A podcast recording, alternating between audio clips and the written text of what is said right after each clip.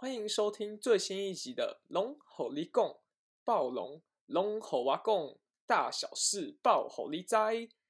今天是二零二三年一月二十六日，初五开工啦！哦，大家应该有些人去上班，有些人还在放假吧？那就上班的各位辛苦了。那小弟我也趁着放假的时候，昨天去看了最近很火热的《灌篮高手》电影版。The First Slam Dunk，哇！我只能说，真的是非常非常感动。漫画我从以前到现在翻了至少快十遍吧。从以前就是小时候看，第一次看的时候觉得哇，打球很帅很酷，到现在看到某些桥段的时候，就会不自觉眼眶开始泛泪。真的很幸运，还能在有生之年看到这部电影。还没看过的朋友，真的建议你推荐大家可以进场支持。我真的是在这一次电影里面，真的是眼眶从头到尾就是泛泪到底。那说到《灌篮高手》，大家一定都会想到的就是他的主角樱木花道，他充满体呃充满天赋的体能，常常会上演各种令人瞠目结舌的动作，但同时他又能在场上展现出门外汉的吃瘪。无独有偶的，暴龙队阵中也有一名球员。你每次看他比赛的时候，你就会在脑海里面浮现樱木花道的身影。那我给大家五秒钟时间，看你的答案跟我一不一样。来喽，五、四、三、二、一，没错，这个人就是 Precious Achua。每次看他的比赛时的时候，你会不时的赞叹说：“哇，这个人的天赋怎么可以这么的好？”在没卡位的情况下。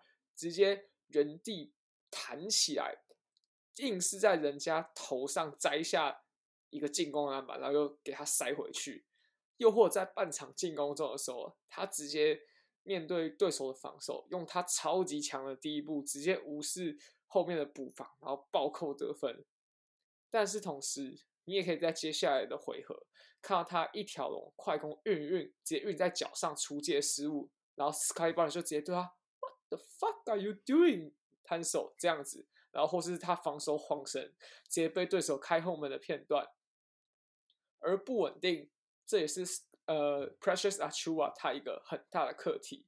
但不像他的队友 Scotty Barnes，他是这种场次间的不稳定，可能有一场没一场。呃，题外话，他最近一月几乎是每一场都有。他最近。其实已经慢慢在开始突破那一道新秀墙，但是我们今天就先不聊，就先放过 Barnes 一马。好，但是阿丘啊，他是在单一比赛就可以同时让人看到他的上上限以及下限。那我自己认为一个很大的问题就是，其实阿丘啊，他你仔细看他的比赛，他的球商并不好，也就是他的球场判断其实没有很好。尤其是有 Barnes 跟他比较的话，会更明显。你看 Barnes 比赛，你就会很明显感受到 Barnes 随时都知道他的另外四个队友跟呃五个对方的防守球员在哪，然后去做出相对应的判断。而你看阿丘瓦的比赛，你会看到就是盖鸟我要切进去，盖鸟我要上篮，盖我就要在他头上暴扣，这就是阿丘瓦的比赛。所以你看到他在场上打球的时候是。很凭直觉在行事，当然说这个直觉有好有坏。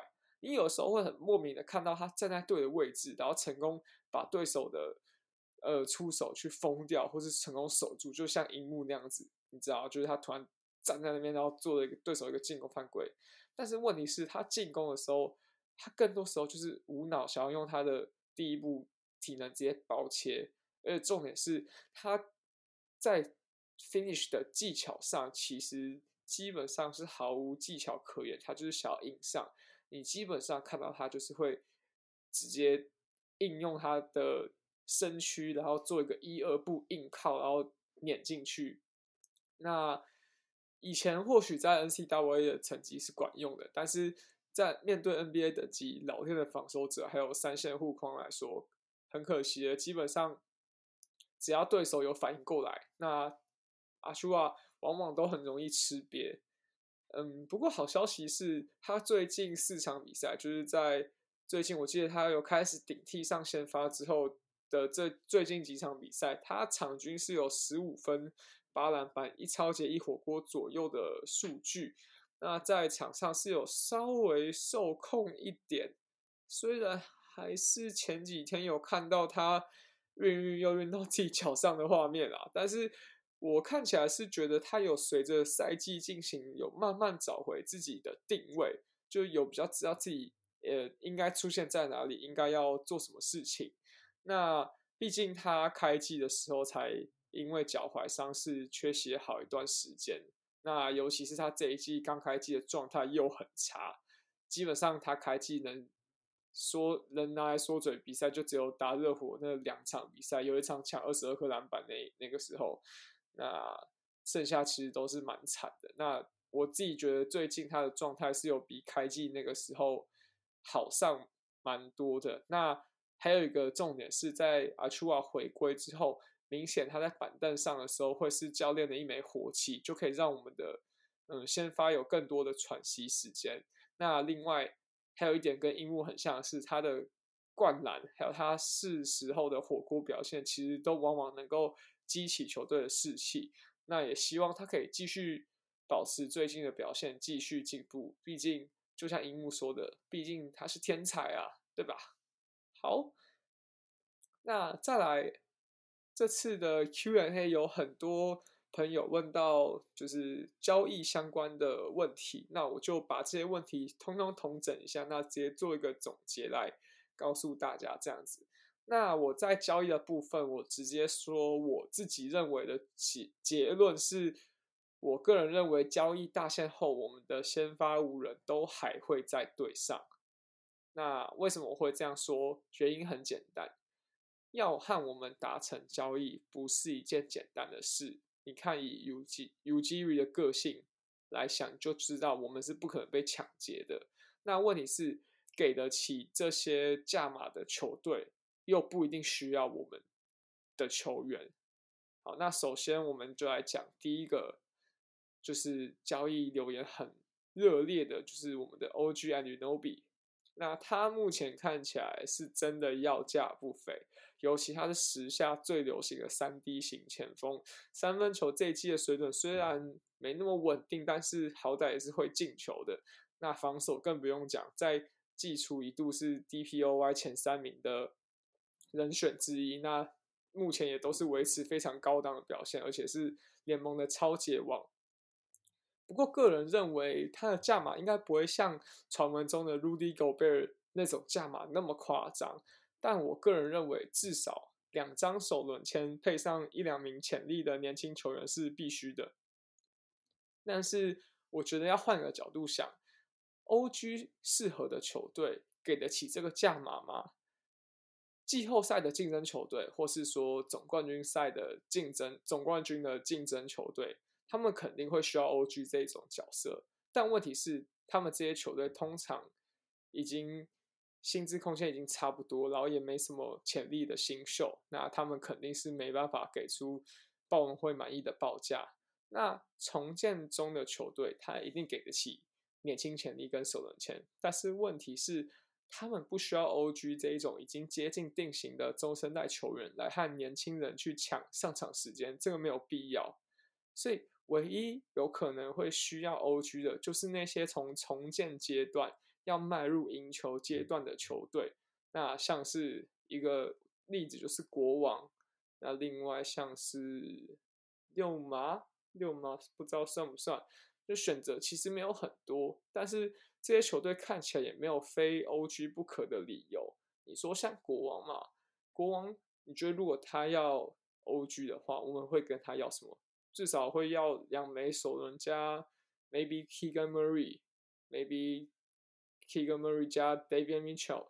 那我是不觉得国王会为了 OG 愿意舍弃最近打的很好的 Murray Keegan Murray。对啊，所以我就觉得有点难。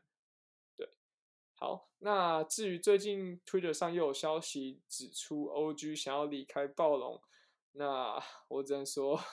这来源又是一个 podcast 说 NBA 内部人士告诉他 OG 想离开，哎，不是，这不是就跟暑假那出一模一样吗？那次还要帮人去辟谣啊，这次这次我看好像根本大家都不想理这个消息了。总之，我觉得这种已经转手过不知道几次，不知道是二手还是三手，或甚至根本是虚构的消息，我就觉得当看看就好，就不用去理它。那再来讲到是 Fred VanVleet，那说实话，Fred VanVleet 这一季的卖相是真的没有很好，因为他这一季的数据真的是大衰退。虽然最近几场比赛有止跌回升，但个人认为他是处于一个交易的低点。那同时，对于暴龙想要跟他谈延长续约的话，是一个压价的好时机。所以暴龙我是觉得他应该会想要跟他谈一个。薪资较低的延长续约，而不会去把它交易掉。那目前唯一听到有兴趣的是太阳跟魔术吧。那太阳的筹码，我自己认为是 U U G 绝对不会想要啊，连我看应该都觉得不太可能。那魔术的话，算是一个有一点有趣的对象，但我认为魔术应该不会想要动到目前核心的几名锋线轮替，像是。Wagner 啊，Ben Carroll 啊，这一种，我是觉得他们肯定不会去丢啦。那如果用 Jalen Sachs 加 Mobamba 的话，薪资是合理的，是可以交易的，或许会是一个有趣的想法。尤其是 m c a f f o r 打的很好嘛，然后 s a c s 又一直在受伤，也许他们会觉得说这是一个可以用到的筹码。那我觉得这个如果是这样的话，是可以考虑看看的。那再来的话是吵得很凶的 Gary Trent Jr.，那尤其之前你知道那个 CJ McCollum 他有说过，就是暴龙有个人不太开心。那这个时候很多人就会联想到是曾经跟 CJ McCollum 的同队过的 Gary Trent Jr.，不然 CJ McCollum 怎么可能会知道？而且 CJ McCollum 他的卖相看起来是真的蛮 好的，因为他这一季表现不差嘛，然后他又是一个随插即用的三 D 型射手，然后又是合约年，但问题是，我们真的要放走 Gary Trent Jr. 吗？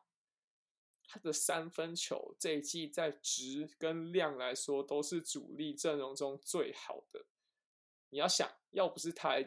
在三分线外的表现一直稳定输出，一直持续吸引对方的防守。暴龙那票锋线群根本没有空间去发挥他们体能优势啊！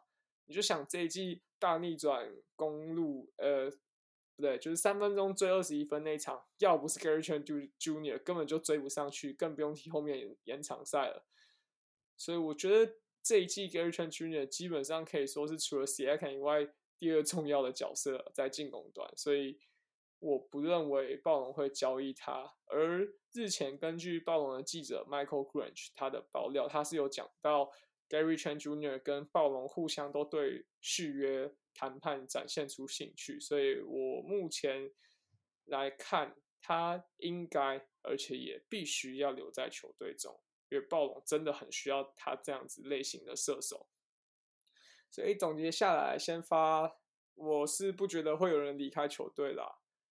嗯，除非你觉得 C R K 或是 Barnes 可能会被交易嘛？如果你这样想的话，那也没什么好说的。他们两个基本上就是我们的非卖品，OK 吗？好，那替补的话，我个人就认为不太好说，因为像是 Chris Boucher，他可能会吸引到一些缺乏禁区轮替的球队。那最近我们一直被我们弃用的 Daniel Benton，他的潜力其实也相信还是会有人买单，毕竟一个。六尺七寸的高控球，应该还是会有人想要赌赌看的。那 Birch 现在看起来就是一个薪资配品包嘛。那我个人认为，以上提到这三个球员都是交易大限前可能会离开的球员。那至于我们的交易，嗯，想要补强的对象的话，老样子啊，就是说到烂了嘛，我们。需要就是一个能护框的中锋，还有一个三 D 型的射手。但问题就是这一种类型的球员在市场上人人都想要啊。那你觉得为什么暴龙有比别人更好的筹码去拿到这些球员吗？就是我个人认为是没有。对，那之前有传出消息啦，就是暴龙想要，呃，暴龙对 Bojan Bogdanovic，就是活塞的那个射手，还有马刺的 Jacob p e r d o 就是我们之前的以前我们自己养出来那个中锋有兴趣，但博远他目前的问题是活塞目前没有急着想要卖他，那他们双方看起来是合作愉快的，所以个人认为他们应该是不可能被卖掉。那 p e r d o 的话，我是觉得有一点点机会，不过我觉得他的价码应该也是至少会需要一张首轮签，还有可能还有其他的配品，呃，其他的球员去配品。但是第一个是暴龙现在战绩没有很好嘛，所以我们今年的首轮肯定是不可能给别人的。那明年的不好说，可是问题是，他能一口气提升暴龙多少实力吗？我个人是存疑的。总之。我总结就是，求人不如求己嘛。就是我们与其只想我们要去交易求别人的球员，或是拿别人东西什么去补强，那我们不如看我们自己缺少什么，我们自己球队需要什么东西嘛。那前几天暴龙全队就召开了一次影片的会议，那给球员看说去年的防守片段，就是让大家看去年我们是怎么达到东区前六的。而教练团就是希望。这些球员可以想想去年我们到底是怎么做到这件事情的。那我们球队老大哥 Fedus Young 杨队长，他也跟大家说，我们需要把去年我们给对手造成那那种恐防守时的压迫恐惧感，要再次植入对手的心中。而今天面对国王的时候，就是很好的做到这一点。我们几乎是从头到尾压制住国王，我们让明星中锋 Sabonis 他领到生涯新高的九次失误，你知道吗？就是那个打球非常聪明的 Sabonis，居然被我们弄到九次失误，我们完全不让他串联起球队。我暴龙球员那个下手真的是超级恶心，就是你绝对不会想遇到的那一种。